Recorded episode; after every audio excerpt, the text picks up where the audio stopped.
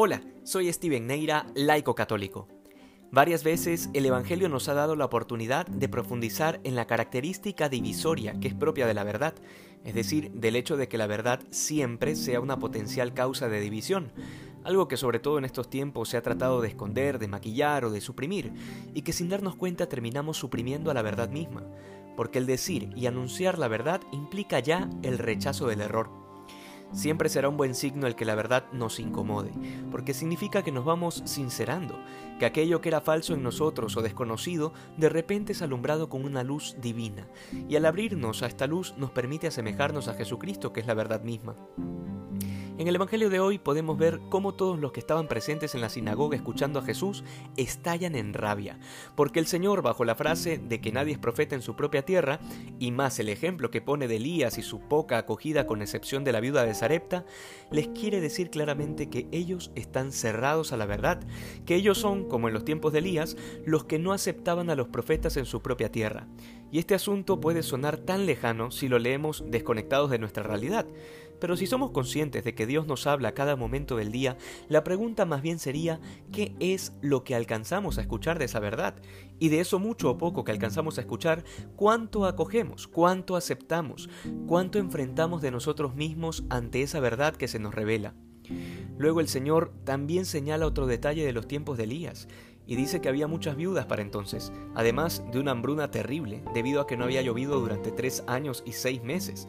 Y sin embargo, Elías no fue enviado a ninguna de esas viudas para ir en su ayuda, y mucho menos se hizo algo respecto a la miseria material del país.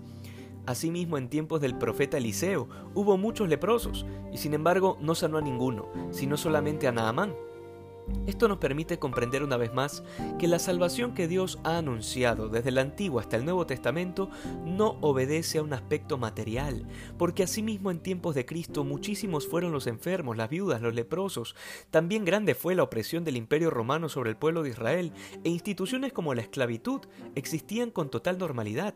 Sin embargo, el Señor no abolió por sí mismo ninguna de estas cosas, no se presentó con discursos populistas tratando de convencer a la gente de algún bienestar estar material, ni les vendió una vida próspera bajo el lema de pare de sufrir.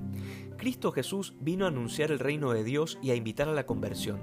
Vino a anunciar una verdad absoluta, que como profetizó el anciano Simeón sería ocasión de elevación y caída para muchos, sería signo de contradicción y causa de escándalo, tal como sigue sucediendo hoy incluso al interior de la iglesia.